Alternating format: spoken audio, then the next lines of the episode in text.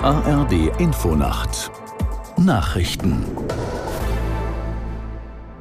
um 2.30 Uhr mit Felix Sprung. Niedersachsens Ministerpräsident Weil hat das Vorhaben von Bund und Ländern gelobt, mehr Tempo bei Planungs- und Genehmigungsverfahren zu machen. In Deutschland sei man bislang zu kompliziert, daher dauere alles länger und werde so teurer, sagte der SPD-Politiker. Ich freue mich wirklich, dass es gelungen ist, jetzt in diesem wichtigen Bereich Infrastruktur ein Beispiel zu setzen. Und ich wünsche mir sehr, dass dieses Beispiel jetzt das erste von etlichen anderen ist, mit dem wir es nach und nach schaffen, diese Überregulierung, die sich wie ein Mehltau über die Gesellschaft gelegt hat, überall zu knacken. Also insofern, ich finde das ermutigend und ich wünsche mir, dass, naja, sehr schnell klar wird, das ist heute wirklich bedeutend gewesen. Niedersachsens Ministerpräsident Weil. Zur Stunde beraten Bund und Länder im Kanzleramt über die Migrationspolitik. Bund und Länder haben nach Informationen unseres Korrespondenten eine Entscheidung über die Zukunft des Deutschlandtickets ins Jahr 2024 vertagt. Bis dann sollen die Verkehrsminister einen Vorschlag machen, wie es mit der Finanzierung weitergeht.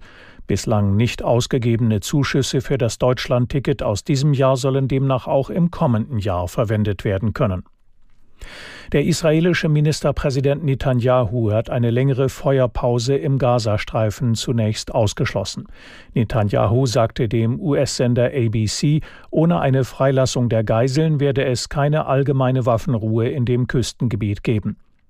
Taktische Pausen von einer Stunde habe es bereits gegeben und seien möglich, um humanitäre Güter hinein und einzelne Geiseln herauszubringen. Zugleich betonte der Ministerpräsident, das Einzige, was die Kriminellen der Hamas verstünden, sei der militärische Druck, den Israel ausübe. In Polen soll der bisherige Ministerpräsident Morawiecki von der nationalkonservativen PiS-Partei eine Regierung bilden.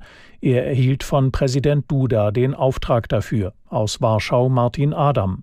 Die Entscheidung ist jedoch umstritten, da die regierende Peace-Partei, der Morawiecki angehört, zwar mit gut 35 Prozent als stärkste Partei aus den Wahlen Mitte Oktober hervorgegangen war, jedoch ohne Koalitionspartner keine Möglichkeit hat, eine Regierungsmehrheit zu bilden.